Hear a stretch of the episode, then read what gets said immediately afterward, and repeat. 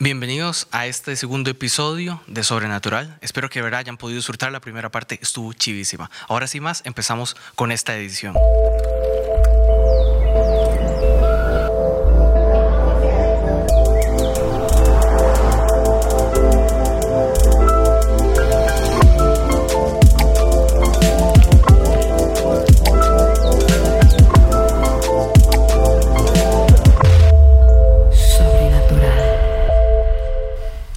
Episodio tenemos a un invitado súper especial. De verdad, es una persona increíblemente buena. Me ha ayudado muchísimo a través de toda mi vida eh, aquí en La Viña. Entonces, de verdad, espero que podamos tener una gran conversación esta noche. Bienvenido, Mike. ¿Todo bien? ¿Qué Andresito? ¿Todo bien? Todo bien, todo bien. Ahí vamos, ¿no? La cuarentena está aburrida a veces. no Sí. sé cómo lo ha tratado usted la vida. No, ha estado, para mí ha estado muy dinámica. Ah, muy dinámica. Sí, súper feliz de estar aquí. Gracias por invitarme. Ah, Gracias por pensar que tengo honor, algo bueno que decir.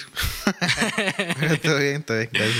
Ok, Mike, para aquellas personas que tal vez no conocen a Mike, no sé si vos podrías darnos como una introducción de tu persona, ¿no? Como qué haces aquí en la viña, o no sé, lo que sientas decir.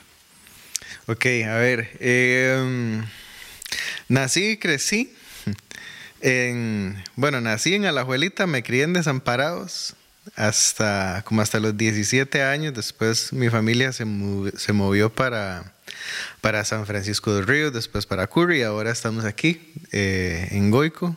Tengo cuatro años de estar casado, ¿no? eh, felizmente casado. Lo más importante, lo más Sí, importante. Tengo que decirlo. Eh, porque es verdad. Eh, este. No está disponible, ya. eh, y de estar en la viña tengo como ocho años, creo ya. Sí. Eh, Si no nueve. Este, tengo cuatro de trabajar aquí, tiempo completo ya. Este, trabajo en la administración de la iglesia. Este, no sabía que era un puesto que existía en una iglesia hasta que don Carlos habló conmigo para decirme que se necesitaba alguien que trabajara en ese puesto. Eh, ha sido súper chido, la verdad. Este, siento que es como, como estar en las puras entrañas de la iglesia, ¿verdad? Es como El centro. todo lo que, ajá, lo- a veces es, a veces es feo y a veces no tanto, pero eh, ha sido muy chiva. Y desde hace, no, no sé cuánto, tal vez usted me ayuda en esto, ¿qué, qué pueden ser? Un par de años, tal vez casi tres, eh, que Mari y yo hemos estado a cargo del Ministerio de Música de la Igle. Más o menos. Creo que vamos a cumplir tres años en abril, creo. Eh, el tiempo pasa tan rápido que ya no me acuerdo. Sí. Pero sí, por ahí. eh, soy ingeniero mecánico de formación, realmente. Este, no, eh, no tengo estudios de administración, pero de alguna manera ha funcionado todo y Sí, la sí, iglesia no. sigue en pie, todo está bien. Todo está súper bien, todo está súper bien. Eh, y este, por ahí hice como un mini break este, entre, entre el estudio de la ingeniería y fue a estudiar música a Estados un par de años. Eh, y ahora estoy aquí y todo bien. Todo un, lar- todo un largo camino, ¿no? Para llegar hasta acá. Sí. Y así, yo creo que más o menos fue a finales de 2018 que fue que como que parte se oficializó el donde usted lo pusieron a cargo de la parte de adoración, si no me equivoco. Creo que fue No, fue en abril. Fue un abril, no sé de qué año, pero fue un abril. Sí, digamos, la- la- lo, lo oficial, pero yo recuerdo que fue en una de las fiestas que se organizan a final de año que se anunció el cambio. Ah, sí, tienes Sí, razón. sí. Fue, fue, fue en la casa de Sergio. Sí, fue en la casa de Sergio, Ajá, sí, fue en la casa de Sergio. la vez cuando yo salí del ministerio del avance de Ajá, oración, ajá. fue cuando usted entró justamente. Entonces recuerdo muy bien que fue en 2018. Sí, cierto, cierto, sí.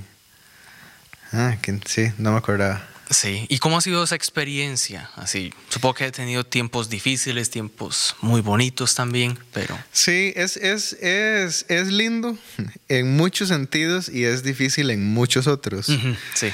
Este es lindo porque no sé, yo amo mucho a las personas, entonces me gusta mucho eh, tratar con gente, ¿verdad? Y, y solamente el hecho de sentir que puedo eh, o que Dios me ha llamado a cuidar de otros, creo que es un privilegio muy chiva. Este, y ese es, creo que es como, como el principal enfoque que Dios nos ha dado a Mari y a mí. Este, Cuidar de otros antes que todo lo demás. Eh, Y tal vez en las partes difíciles eh, es que es un ministerio muy visible. Sí. Entonces es muy fácil este, que la gente emita un juicio o un criterio al respecto de absolutamente todo lo que hacemos. Sí. Entonces, eh, no sé, y tal vez aquí abro mi corazón un poco porque esto sí ha sido muy, muy complicado, ha sido muy, muy difícil de, de trabajar, la verdad. Este, he tenido que, que conversar con don Carlos un par de veces para decirle, Daisy, si realmente no funciona como nosotros estamos haciendo las cosas, ¿verdad?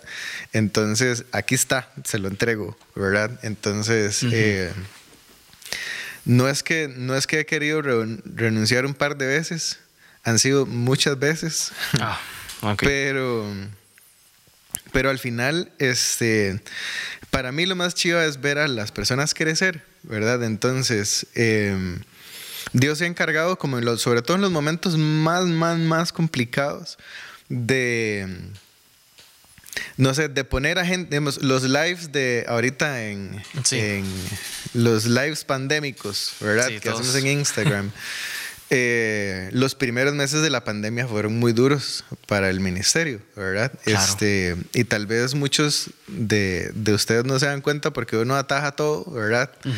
eh, o lo, todo lo que se puede, este, pero sí hubo momentos muy, muy frustrantes. Eh, pero es muy chivo porque siempre en algún día donde yo realmente estaba súper mal, así como ya queriendo tirar, o soltar el tapón, tirar todo, ajá, eh, a alguien le tocaba ver live que, o sea, todos son personas especiales para mí, ¿verdad? Pero hay, hay algunos a quienes los he visto crecer de nada, ¿verdad? Desde, desde empezar su relación con Dios hasta lo que son ahora.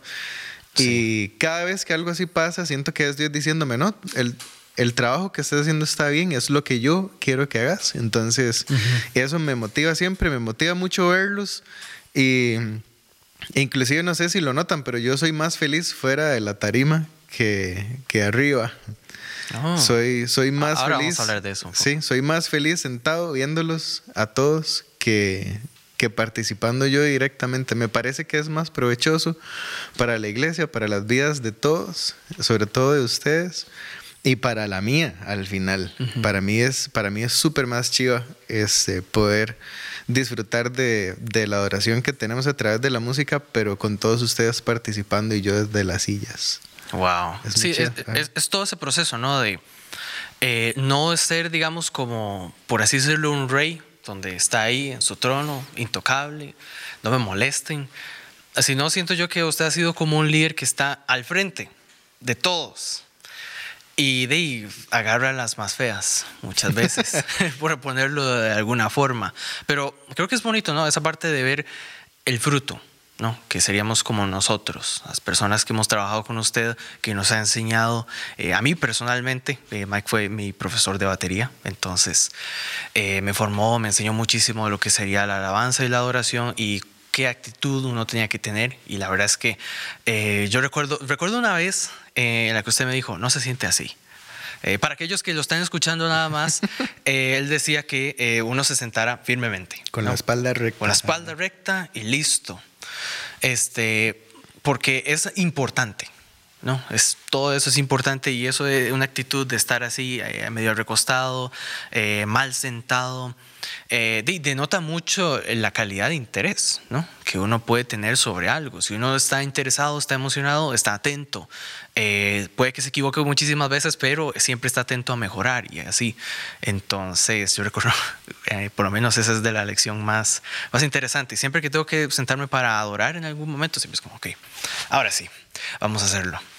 Entonces, y es muy bonito, ¿no? Ver cómo eso, ese, todo ese fruto y así. Sí, yo, yo creo que la, la postura física muchas veces, para no decir siempre, pero creo que muchas veces, porque tal vez no siempre, pero sí muchas veces, demuestra la postura del corazón también. Sí. Entonces, si, si nuestra actitud física, o sea, o nuestra postura física muestra eh, atención, estamos poniendo atención, ¿verdad? Eh, pero creo que en la música sobre todo esto es muy importante porque, o en general, ¿verdad?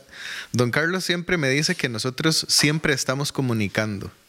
No importa si estamos hablando o no, pero siempre estamos comunicando con gestos, con hasta con la falta de gestos, ¿verdad? O sea, pero siempre estamos comunicando algo. Y en la música es muy, muy importante porque al final todo lo que sucede también es pura comunicación. Comunicación entre los músicos y al final, en el caso nuestro, que hacemos esto para el Señor es eh, una expresión de adoración para Dios. Entonces, siempre, siempre estamos comunicando algo. Entonces, creo que la postura es súper importante. Pero... Sí, es vacilón. Nunca lo, hasta ahorita que usted lo comenta lo veo así realmente, pero... Oh, interesante. Yo, yo, yo, sí, eso sí, de las primeras lecciones que me enseñó, que no fueron de batería, que ya era como, eh, ya para preparación, recuerdo muy bien esa. Y eh, he tratado de aplicar todo eso. Y cuando usualmente estoy así, es porque tal vez no estoy interesado en lo que estoy tocando. Me he dado cuenta, mira, no estoy interesado. O a veces de, hay que motivarse en el momento, ¿no? De, vamos a sentarnos bien, vamos a hacer esto bien. Sí. Entonces, sí, yo recuerdo todo eso. Mike, ¿cómo ha sentido su experiencia desde la primera vez que empezó a tocar en, digamos, en una tarima? Porque ha sido todo un proceso. Este, usted me lo ha comentado varias veces y así. Pero es un proceso muy interesante. Sí. Em, ok. Em, es muy fácil. La primera vez que toqué en una iglesia em, fue en la iglesia en la que comencé a aprender música, de hecho, sí. Estuve en clases no sé, tal vez... Ay, pues chica, no me acuerdo, como unos seis meses o un año, tal vez, no me acuerdo. fue, hace mucho tiempo. Ajá. Como tenía como 16 años. Em, y recuerdo que, me, que el profesor que tenía me decía que era, o sea, que me iba tan bien que le iba a decir a quien dirigía el Ministerio de Música de Jóvenes que me iba a poner a hacer algo, ¿verdad? como, como decirme, reclútelo, ¿verdad? este, entonces, quien dirigía el grupo de música de jóvenes me llamó un día y me dijo, ¿querés empezar a venir a los ensayos? Y yo, ¿verdad? Porque, claro, porque había estado esperando eso por, por meses. Desde que empezó, lo estaba esperando. O sea, digamos, usted entró a esas clases para poder ir a tocar. Okay. Sí, digamos, para mí, la música siempre ha sido importante en mi casa este, mi papá dirigía ministerios de adoración desde que yo estaba súper pequeño. Em, Creció con ese ejemplo, ¿no? Sí, los instrumentos andaban por ahí. Para mis papás la prioridad era el estudio, entonces nunca, de pequeñito, nunca tuve como interacción directa con instrumentos. Em, más que la flauta dulce en la escuela, ¿verdad? Eh, pero... un clásico ese. Sí, pero después, ya cuando, cuando entré al colegio, sí. Eh, y de hecho, sí, me llamaron para entrar al Ministerio de Música de Jóvenes. Fui a los ensayos todas las semanas por, no sé, cinco o seis meses también. Nunca me sentaron a tocar. Oh. Entonces realmente nunca, nunca supe, eh, o sea, yo no sabía qué canciones se tocaban, o sea, no me sabía ninguna canción, nunca me habían dejado tareas, o sea, yo no sabía qué hacer, nadie nunca me explicó nada. Y un día un sábado en la noche, este, el que dirigía el, grupo me dijo, ok, hoy le toca a usted. Así de la nada. Ajá, así de la nada. No preparación, no, nada. Ajá. entonces, un chamaquito, un chamaquito de 16 años que apenas está empezando a aprender, ¿verdad? Y entonces me suben y, y, y entonces yo nada más Así agarro los bolillos y me quedo así esperando que me digan qué tengo que hacer.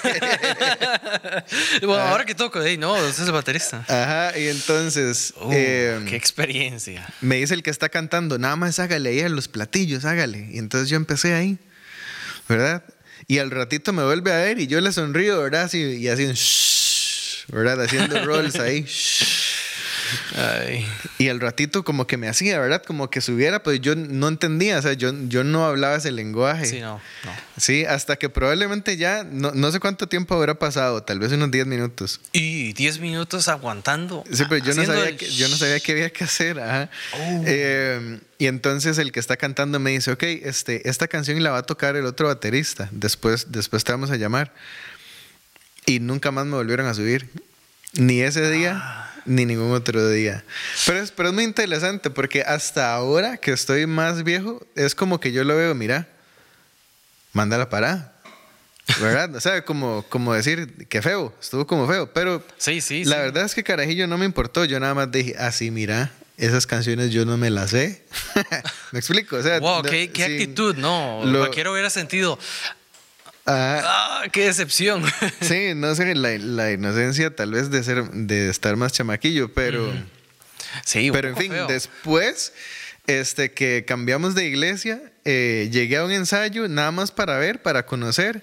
El baterista no había llegado, entonces se dieron cuenta que yo tocaba, me pusieron a tocar. Eh, ya con más experiencia, ¿no? Ya No, nunca había tocado. O sea, oh, no. la única vez que había tocado fue esa.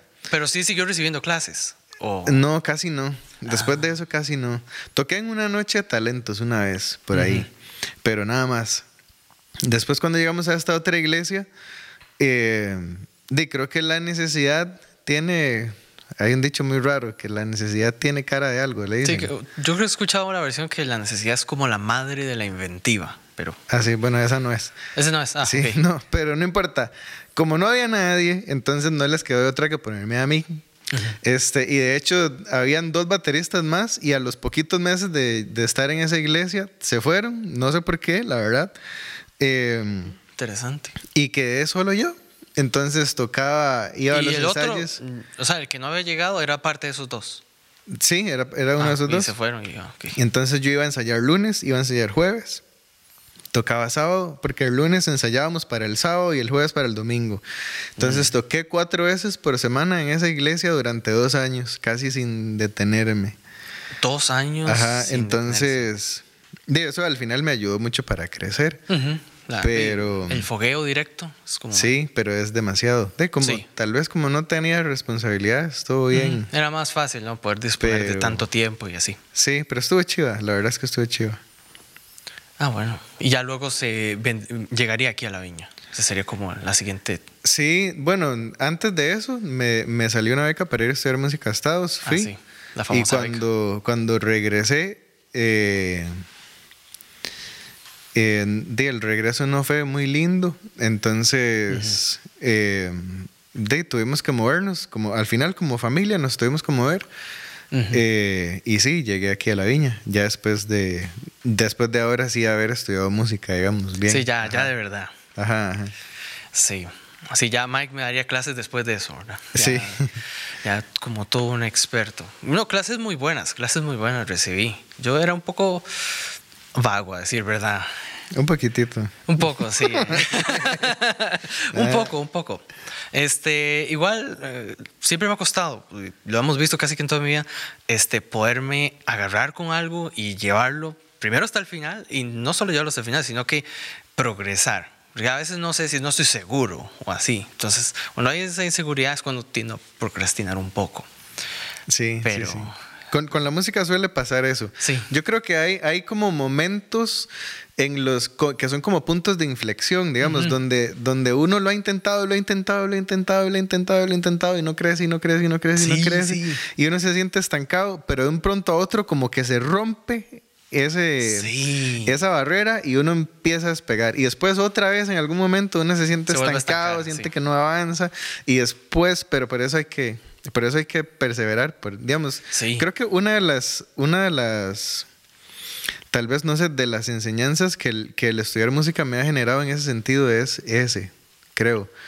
Eh, que aunque uno no sienta que avance, diga, hay que seguirle dando hasta que algo pase, ¿verdad? De un pronto a otro, sobre todo en la batería, que es un instrumento tan físico. Sí. O sea, todos son muy físicos, pero la batería es bastante físico, eh, más que muchos es como que el cuerpo de un pronto a otro lo asimila, ¿verdad? Y tal vez, por, no sé, a veces yo me iba de la escuela a la una de la mañana, por ejemplo, bueno, a la una porque cerraban, ajá, y llegaba súper temprano en la mañana y a veces uno está como embotado y nada pasa, y entonces me iba para la casa todo frustrado y al día siguiente llegaba y todo me salía perfecto, ¿verdad? Es, como eso, es como que el cuerpo lo, lo asimila, pero... Pero creo que eso nos pasa, inclusive nos pasa en la vida espiritual también, creo yo. Sí. Eh, que a veces sentimos como que estamos estancados o como que Dios nos responde y que uno sigue e intenta y nada pasa y uno siente que no crece. Pero creo que sobre todo lo que no debe pasar es eh, darnos por vencidos. ¿Verdad? Creo que eh, en algún momento la barrera se rompe y pasamos y cuando nos damos cuenta estamos en otro lugar diferente al que comenzamos. Sí, creo que es una de las lecciones más importantes que ha aprendido usted, Mike, a, avanzar y así. Hasta que digo, uno avanza hasta cierto punto y se da cuenta que ah, no era tan difícil o no costaba nada. Digamos, ponerse a estudiar o en muchísimas otras áreas. Eh, en la universidad eh, también pasa en lenguajes. Yo recuerdo cuando finalmente se rompe como esa barrera y usted siente que, wow, eh, finalmente asimila el paquete de información y ya lo puede usar, ya está como a disposición. No perfecto, pero está ahí ya a disposición. Ya uno lo puede perfeccionar. Y siento yo que cuando uno medio como que lo perfecciona es cuando se siente otra vez estancado y como que requiere eh, cargar otra vez ese paquete y volver a asimilar después. El cerebro toma su tiempo para poder asimilar esta clase de cosas. Sí, claro, claro. Sí. Moviéndonos tal vez un poco, Mike, a lo que sería este, casi que en, el mismo mm, parecido relativamente eh, su experiencia académica en la parte ya de la universidad. Yo creo que como eh, muchos en Neuma estamos cursando cursos de la universidad y así, sería interesante ¿no? también escuchar tal vez un poco de su historia, este, que también es bastante interesante, ¿no? De lo que sería eh, su paso por la universidad. Ok. Yo soy Carnet A6 de la UCR. Este, O sea, entré a, la UCR en el 2006, hace 14 años. El tiempo vuela, el tiempo vuela. Ajá. Eh, sí, eh, eso fue muy interesante porque em, eh, mi papá es ingeniero también, ingeniero mecánico también.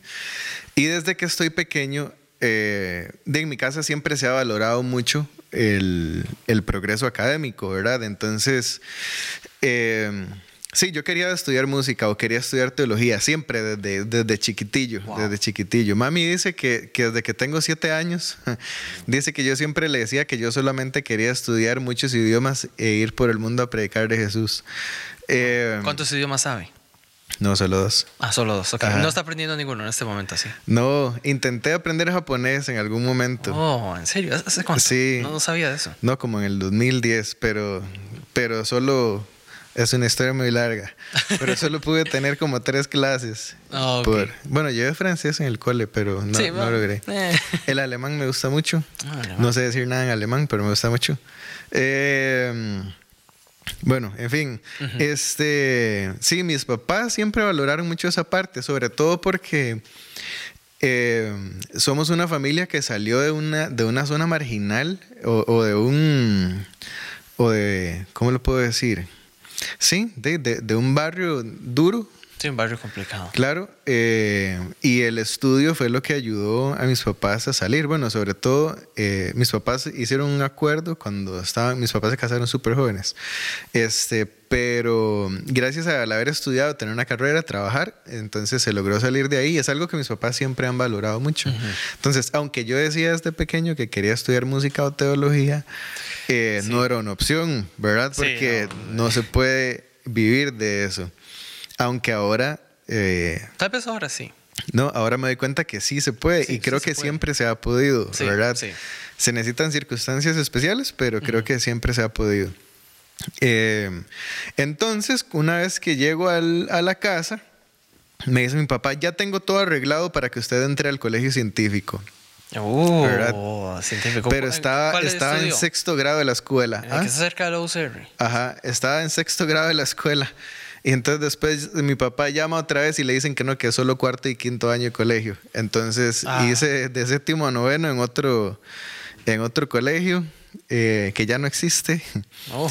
Sí, otro día les contaré esa historia. Em, y entonces, al entrar al colegio científico, el paso lógico era a la Universidad de Costa Rica, porque era literal cruzar la calle. Entonces, yo no apliqué para ninguna otra universidad más que esa. Yo ¿No, tenía ganas?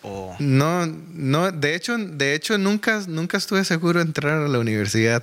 Ah.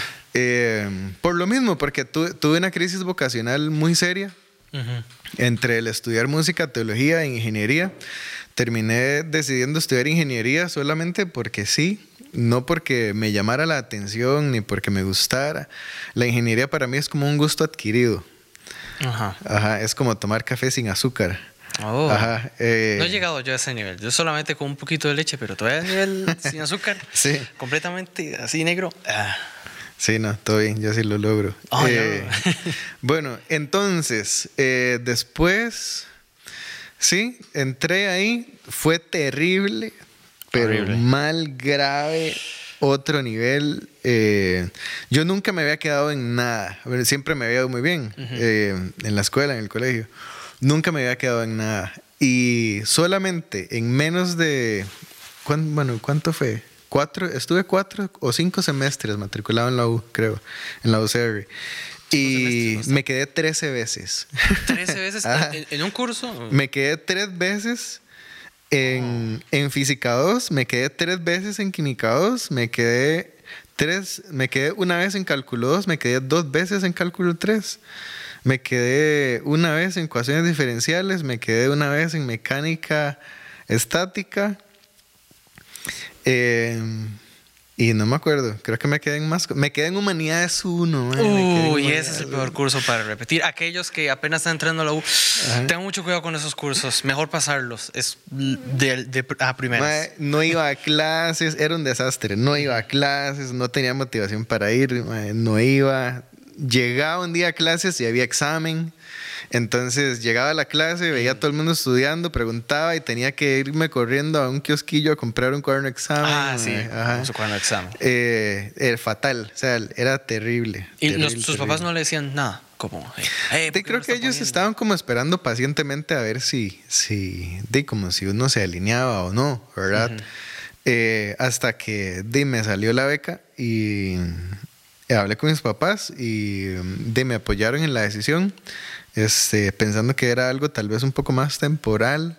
Eh, y bueno, al final se dio y, y me pude ir. Eso fue, ajá, sí, en el 2000, el 2009, 2010, ya no me Wow. acuerdo. Es que sí. 2009, por ahí más tiene de que haber sido. 10 años atrás. Sí, de tres, tres o cuatro años después de haber entrado a la U. Ujú. Entonces sí, estuve, estuve ahí, no avancé nada, pero estuve ahí. Eh, y cuando regresé eh, de estudiar música fue muy frustrante porque yo nunca toqué aquí con nadie más que en la iglesia, ¿verdad? Entonces, Quería como esa experiencia de tocar. en- de, de- recuerdo que muchas veces yo, de- yo no sabía cómo comenzar. ¿A quién llamo?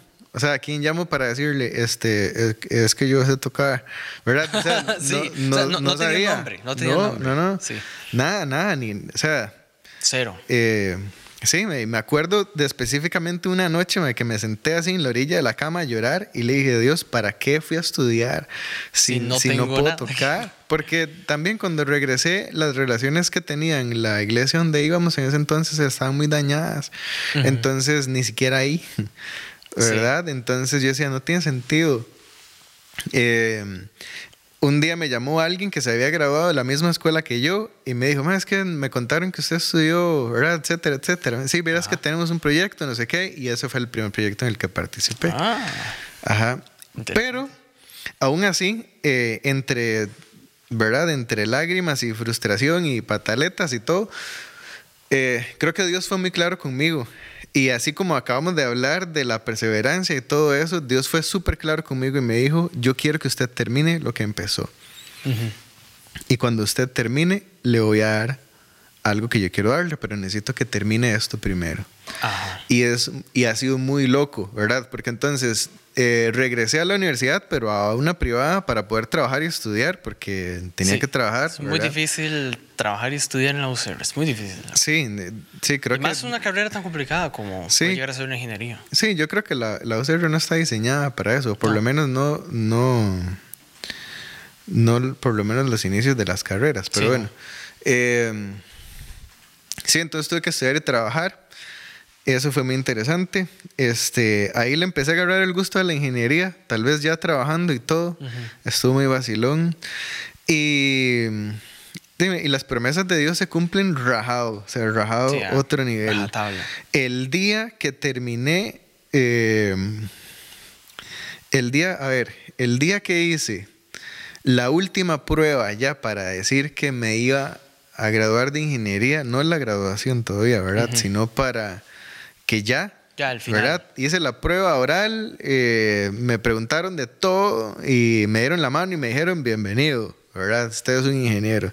Ese, eso fue un sábado en la mañana. Ese mismo día, en la tarde-noche, nos entregaron a María y a mí el Ministerio de Música. Sí. Así, el, el, Yo recuerdo el- eso, yo el recuerdo eso. timing de Dios así, Perfecto. perfecto. Ajá. Y este año pasó otra cosa también. No. Sí, eh, porque no me había podido graduar, no tenía la plata para, para, para pagar la graduación. Ah. Entonces, eh, finalizando el año anterior, el año pasado, sentí que Dios me empujaba a... Si yo siempre había dicho que quería estudiar teología, entonces, ¿qué me estaba atrasando? Sí, o sea, ¿qué, qué estaba esperando? Ajá. Entonces me sentí súper empujado por Dios a hacerlo. Hablé con don Carlos, hablamos de varias opciones. Y me dijo, "Ey, lo único que necesito es que, que me pase su título de ingeniero para... ¿Verdad? Oh. Y yo, ups. El título que todavía no me han otorgado. Ajá, todavía no lo tengo. Y estoy listo, pero no Ajá. lo tengo todavía. Mae, comencé, eh, de ahorramos, Mari y yo, nos costó pagarlo, pero todo bien, lo pagamos. Al final no me gradué porque vino el COVID y Ah. entonces se suspendió todo, pero al final me dieron el título y todo. Ni que era lo que ocupaba, más que nada. Ajá, y, y mae, después, bueno, hace, ya ni me acuerdo, en septiembre creo que fue, apliqué para un, para un seminario teológico que se llama Fuller en Estados Unidos para hacer una maestría en línea y, y me dieron, bueno, e- ellos tienen, un, ellos tienen programas muy chivas, pero me dieron una beca este, para... No es completa, pero me dieron una beca igual para poder sacar la maestría. Y entonces estoy en la novena semana de, de la maestría ya. De hecho, tengo clases en una hora. Eh, ma, ha sido muy chiva, nunca había leído tanto en mi vida. Este, y es una experiencia muy diferente a cuando estudié ingeniería, ¿verdad? El no ir a clases, el no estudiar, el no darme cuenta que hay exámenes. Sí, sí. Sí, pero para esta vara es, eh, es muy diferente. O sea, siente que fluye todo. Siente que todo. No, no, no, no, no, no fluye. Ah. Pero, pero no me importa eh, esforzarme para alcanzarlo. Es, eso es lo que me pasa. O sea, la vara Está me... tan motivado que. Sí, la vara me lo hace. apasiona tanto que no me importa. O sea, eh, me acuesto dos o tres veces por semana a las 3 de la mañana eh, y aún así hay que levantarse temprano, ¿verdad? Estamos intentando meter rutina de ejercicios en nuestra vida también, entonces la única hora a la que podemos hacer ejercicio es a las 6 de la mañana, entonces hay días que me toca dormir dos, tres horas nada más. Wow. Eh, Sacrificio. Y el trabajo y el ministerio y todo. Pero madre, todo vale la pena. O sea, este. O sea, bueno, y los cursos que estoy llevando son chusísimos además. Eh, pero siento que así va a ser, porque es una vara como que realmente, o sea, es una experiencia muy diferente de, de universidad que estoy teniendo ahorita a la que tenía antes. Pero es una maestría súper larga, de tres años. Tres Me va a años, tomar wow. tres años sacarla. Eh, Wow. pero madre, la verdad es que estoy súper feliz. Tengo compañeros de todo lado. Eh, tengo dos compañeros brasileños, dos chilenos, eh, una compañera mexicana, una compañera de Cuba, como 10 eh, mexicanos nacidos en Estados Unidos, un hondureño. eh, y no sé, creo que por ahí. Somos, somos 19. Eh, Todos latinos son, prácticamente. Sí, porque es, es una maestría bilingüe. Entonces, Ah, eh, todos hablamos español y vamos, a, y vamos a estar llevando cursos en inglés y en español. Pero Ah. súper chido. Sí, ha sido súper chido. Esa es más o menos mi vida académica en un resumen. Así como en Sí, express. Express. Ajá.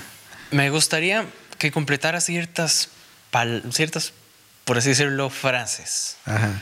Este, no son tantas, para, porque tiene clases y así, no lo vamos a atrasar mucho. Todo bien, todo bien. Pero, pero sí, me gustaría que dijera exactamente para usted qué significa esto. Entonces, la adoración es. La adoración. Uh. Uh, La adoración es decirle sí a Dios. Y creo que es decirle sí a Dios eh, siempre, en todos los aspectos de la vida. Eh, cuando tengo la posibilidad de hacer algo que no está bien, tengo la posibilidad de decirle sí a Dios o decirle no a Dios. Cuando, o cuando tengo la posibilidad de hacer algo chiva, también tengo la posibilidad de decirle sí a Dios y no a Dios. Y creo que en general es nuestra vida, ¿verdad? En la vida tengo esa posibilidad de decirle sí a Dios o decirle no a Dios. Pero entonces yo creo que una vida de adoración a Dios es, o la adoración a Dios es eso, es, es decirle que sí. Súper. Lo que sería en la parte del trabajo, aquí en la iglesia, para usted trabajar en la iglesia es... Hmm. Trabajar en la iglesia. Em, ¿Lo puedo replantear? No. Puede replantearlo, sí. De hecho, esa la puse exactamente pensando en que posiblemente la vaya a replantear. Sí, yo creo que, ¿cómo lo puedo decir? Para trabajar en la iglesia se necesita un estómago duro. Eso es lo que yo pienso. Un estómago duro. Ajá. ¿Por qué? Porque es meterse, y así con toda la sinceridad que les puedo decir, es meter, por eso yo le digo las entrañas, madre, porque yo me imagino el intestino, así, los intestinos de la vara, donde está toda la caca, así, así, y así se los puedo expresar. ¿Por qué? Porque es, es donde está todo, todo lo que uno piensa que puede ser feo. ¿Por qué? Porque la iglesia está eh, conformada por personas. Y las personas somos así, somos llenas de errores, estamos llenas de basura, de cosas que necesitan ser transformadas por Dios. Y trabajar en la iglesia es entrar ahí, es darse cuenta de todos los errores, de todas las equivocaciones, de las malas decisiones. Y creo que hay, que hay que realmente tener un estómago duro para eso, porque es darse cuenta que, que la vaina no es perfecta y es muy lejos de ser perfecta. ¿Por qué? Porque entonces mi decisión de trabajar en la iglesia no depende de mi admiración hacia las personas que me rodean, aunque las admiro a todas, a todos y cada uno y cada una de las personas con las que trabajo. Pero aún así, mi compromiso es con Dios. ¿Me explico? Entonces, entiendo que ese es el así el centro y la vara donde me voy a dar cuenta de todo lo feo, pero mi propósito de estar ahí no tiene que ver con eso. Tiene que ver con que, con que Dios quiere que estemos ahí a pesar de eso. Entonces, por eso pienso que se necesita un estómago duro. Es como para poder ver esas varas y decir, Daisy, obvio, digamos, obvio eso iba a pasar, digamos, obvio obvio, esto, eh, obvio me iba a dar cuenta que don Carlos se equivocó, por ejemplo. Uno, no sé, eh, uno pensaría que don Carlos es perfecto, casi, ¿verdad? Pero es como, ¿y qué metía patas? ¿Verdad? O Marvin, o Enrique, o Mónica, o Sebas, o yo. Probablemente de todos quienes han metido la pata, probablemente yo soy el que más ha metido las patas, ¿verdad? Y aún así es un ambiente seguro, a pesar de que son las entrañas y es la parte más fea. Es un ambiente seguro para trabajar, donde entonces todos nos damos cuenta que todos tenemos varas que trabajar, que Dios necesita trabajar en nosotros. Y nos amamos, nos admiramos, nos respetamos y nos ayudamos unos a otros. Pero si uno no está listo para ver todo, todo el, así, el caquero, por decirlo así, ¿verdad? Para ver la vara así cruda y, seguir adelante, entonces muy probablemente no es un trabajo el que uno quiera tomar. Sí, no es un trabajo para todos. Sí, yo creo que no. sí, es que ya es rozarse con de, la gente que lleva todo y darse cuenta que, aunque la gente parece que parece perfecta, ¿no? Porque es lo que uno ve. No, es, es ver la, la prédica, es ver eh, el, ya el proyecto terminado, sin conocer toda la historia detrás de cómo llegamos a terminar ese proyecto. Entonces sí es muy, muy interesante. Algo que también me gustaría, este, ya casi para ir finalizando un poco, es este, precisamente el tema de la perseverancia y el manejo de la frustración. Creo que una vez hablamos de que generaciones ya más cercanas a estos años eh, tienden a dejar como las cosas botadas, ¿no? Creo que fue uno de los temas que llegamos a tocar en una de nuestras conversaciones hace mucho tiempo y no hace tanto tiempo. Entonces, este, ¿qué le diría a todas esas personas que tienen que aprender a lidiar con la frustración de cómo no salen las cosas a veces a la primera? Porque a veces es muy fácil tocar un botón y que todo se solucione. Toco un botón y me traen la comida. Toco un botón y puedo comprar esto. Toco un botón y ya. Y a veces la vida no es solo tocar un botón. Entonces, ¿cuál sería ese consejo para decirles a todas esas personas que no les salen sus planes ¿Y cómo manejar esa frustración de la cual a veces no están acostumbrados a manejar eso? ¿Cómo mantenerse en el camino de la perseverancia eh, llegando a cargar un yugo de frustración a veces? Donde, mira, no me sale. Lo trato y trato y trato y cada vez me va peor. este, ¿qué, ¿Qué le dirías a esas personas? No sé. wow.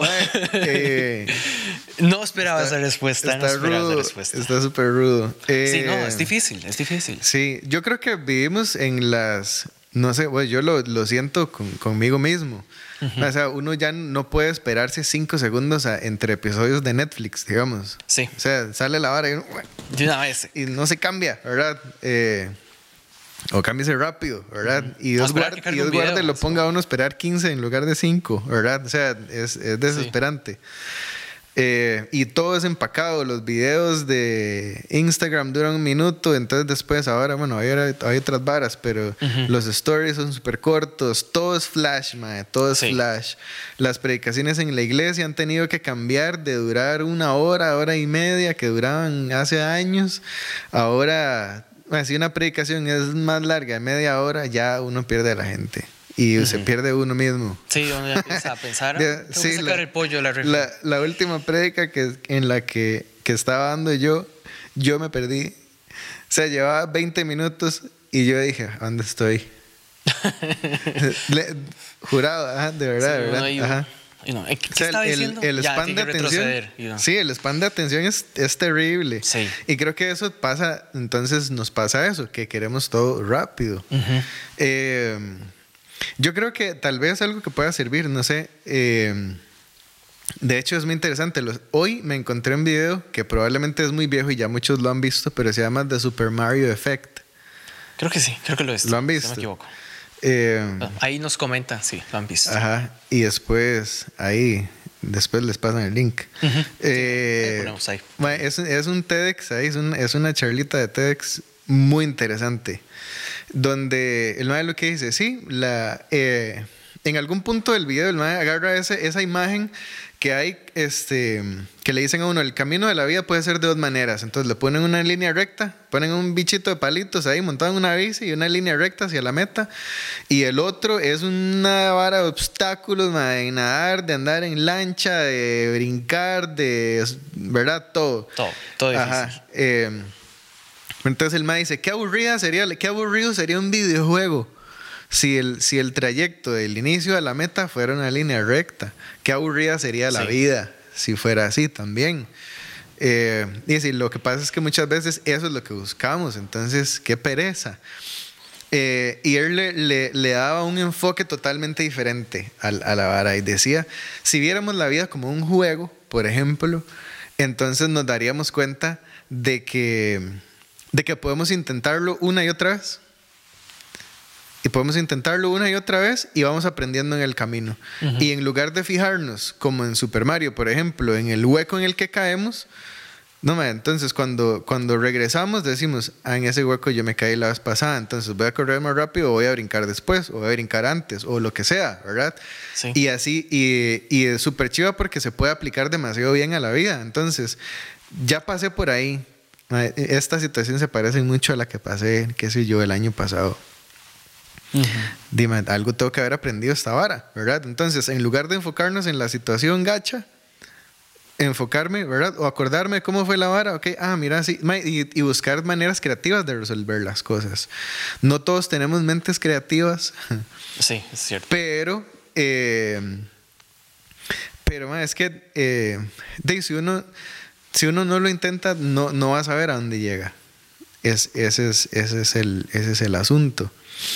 Y sí, no sé, eh, para mí, para mí es, es sorprendente y un poco preocupante, con toda sinceridad, ver que las generaciones como de la edad más o menos como la suya, Yo tengo 21 este, años, por si acaso. Lidian súper mal con la frustración. Sí. Súper, súper Muy difícil.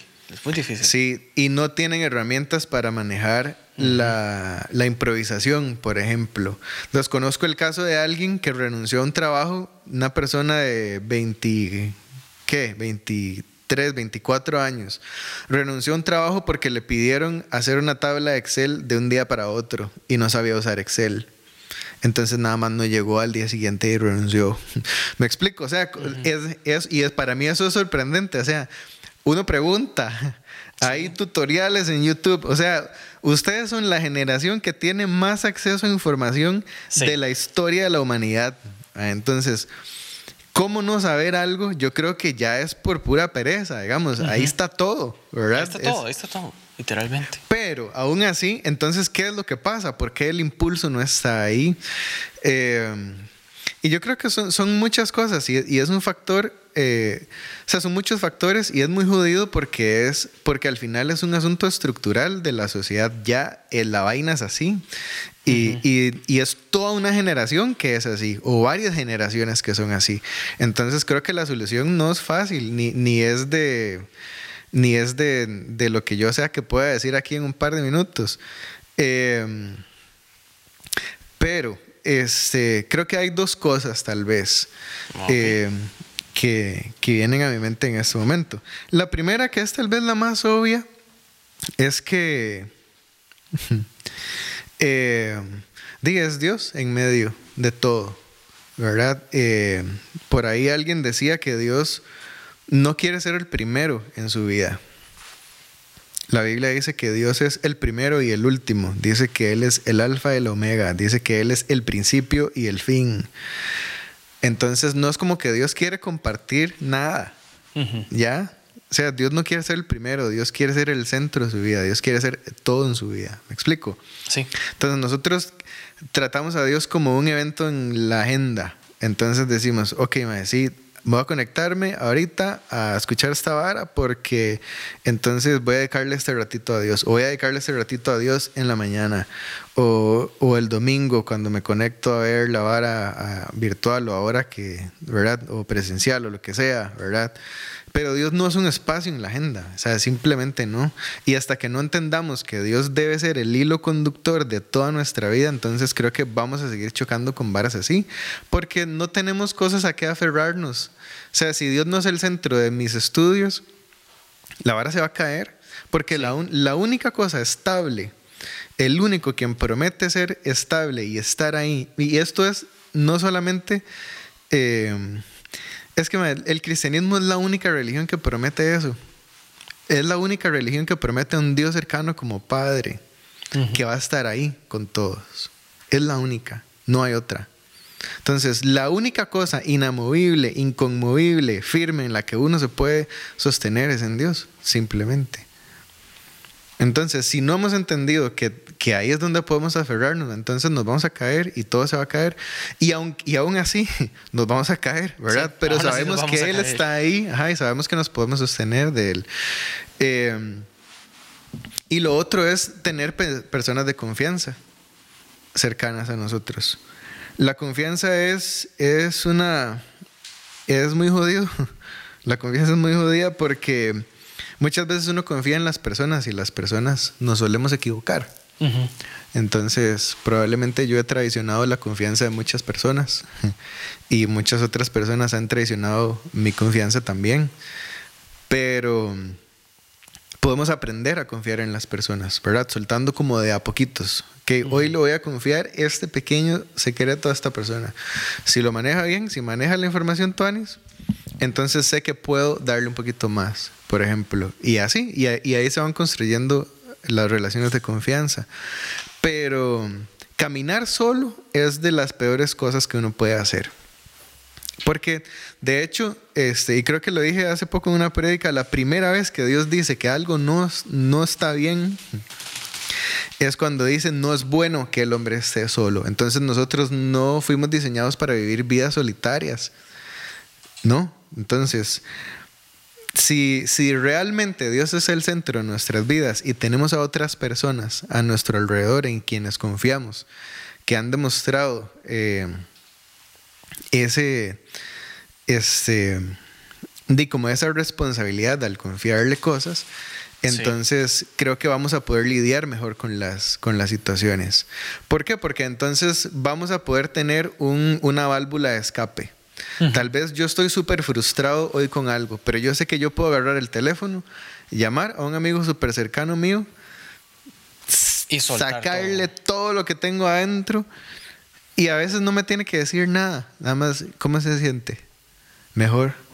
Ah, ok, súper. Ya no necesito hacer nada más, no necesito, a veces no necesito un consejo, ¿verdad? Y, para eso somos, somos pésimos, ¿verdad? Porque entonces alguien nos llega a descargarse con nosotros y entonces nosotros intentamos darle consejos de cómo solucionar su vida.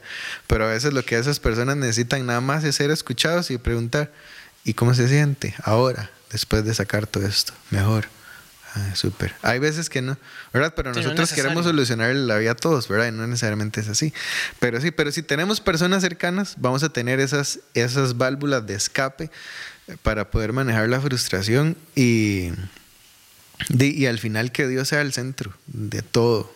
Si Dios es el centro de, de, mis estudios, de mi familia, de mi trabajo, de, de mis amistades, creo que eh, no es que estamos 100% blindados, porque las personas participamos, pero, sí.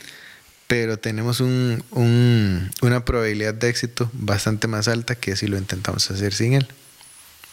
Sí, es una gran... O sea, es frustrante no tener a nadie, este, o inclusive sentir que, oh, estoy lejos de Dios, no sé si pueda compartir esto con Él ahora, y así. Yo creo que es más bien, es el mejor momento para poner las paces y, hey, soltar todo. Sí, totalmente. Sí, no hay tema que, Dios no esté dispuesto a conversar con nosotros. Sí. Nada, no hay nada, nada.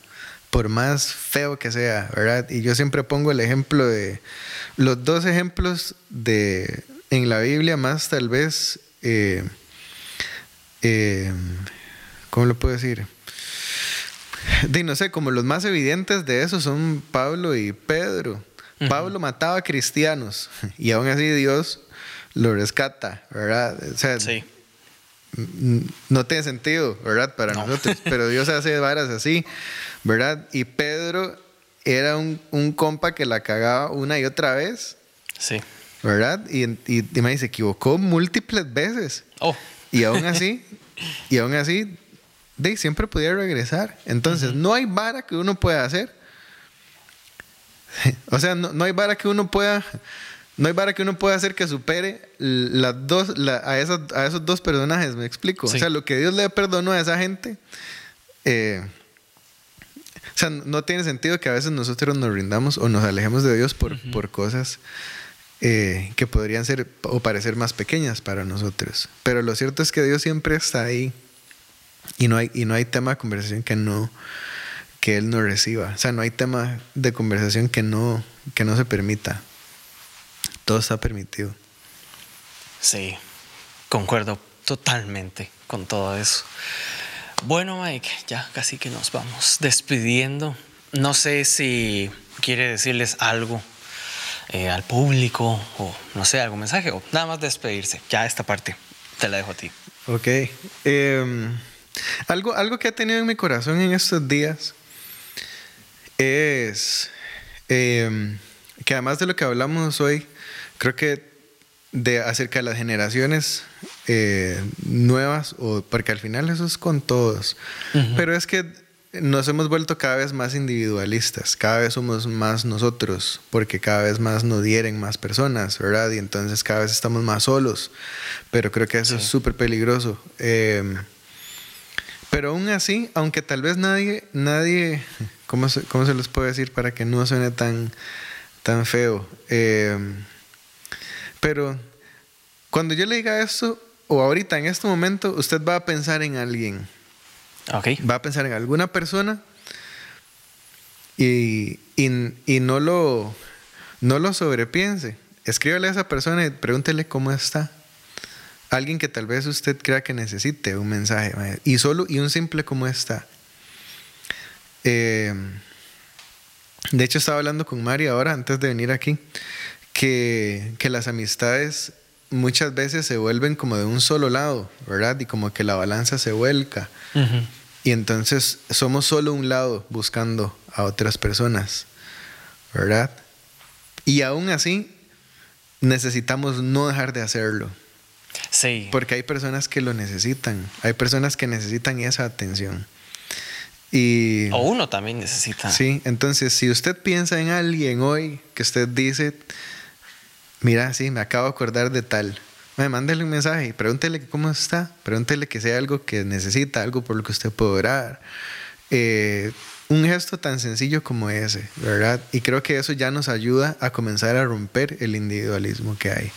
Una vara tan sencilla, ¿verdad? Eh, y trate de hacerlo frecuentemente, trate de pensar en alguien todos los días y tal vez en alguien diferente y decir, ok, hoy voy a escribirle a tal. Y, y a, mí a veces me pasa, ¿verdad? Yo escribo y después se me olvida que escribí. Y entonces los mensajes se quedan ahí por varios días, ¿verdad? Yo sé que oh, varios que están escuchando lo han experimentado eh, de parte mía y les pido perdón. Pero genuinamente cuando les escribo solo para ver cómo están es porque siento que, que Dios me pidió escribirles. Y, y son personas que están en mi corazón y que están en, mis pensamientos. Entonces ya solo eso. Y el que alguien a mí me escriba para decir, hey, ¿cómo va todo?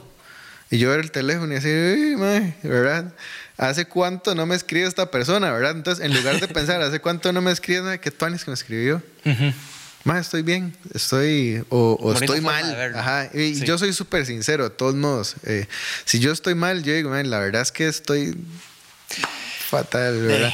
Pero, He estado mejor. Sí, pero es un gesto que creo que aunque es pequeño, podemos hacerlo. Y si usted piensa en alguien hoy, no, no le dé muchas vueltas a la vara. O sea, agarra el teléfono, abra WhatsApp y escríbale. X. Algo que puede parecer X para uno, para alguien puede ser muy importante. Qué bonito mensaje. Bueno, Mike, de verdad, muchísimas gracias por sacar el tiempo, a pesar de que, bueno, ya casi se tiene que ir para eh, las clases. No sé cuántas clases tiene hoy. ¿Cuántas clases tiene? No, solo una. Ah, solo una. Ok, ok, ok, igual. Pero igual de, hay que asistir, ¿no? Ok, de verdad, muchísimas gracias, Mike, en serio. Realmente siempre he querido poder entrevistarlo, entonces para mí es todo un honor eh, estar aquí detrás de este micrófono que creo que se bajó durante la grabación, me parece. me parece que está más abajo, yo creo. Este no. No, ese no, ese yo creo que se mantuvo. Hay, que ver, algo pasa aquí. ok. No, gracias por invitarme. Muchísimas gracias, Mike, de verdad. Que Dios lo bendiga montones. Y de verdad, muchísimas gracias por haber visto todo este episodio o haberlo escuchado. Recuerden que esto se estaría publicando en, YouTube, Spotify y Apple Podcast. Entonces, este, para que lo puedan ahí disfrutar. Y eh, por favor, usen mascarillas cuando vayan afuera, de verdad. Sigan el protocolo, no se enfermen y que Dios los bendiga montones. Chao.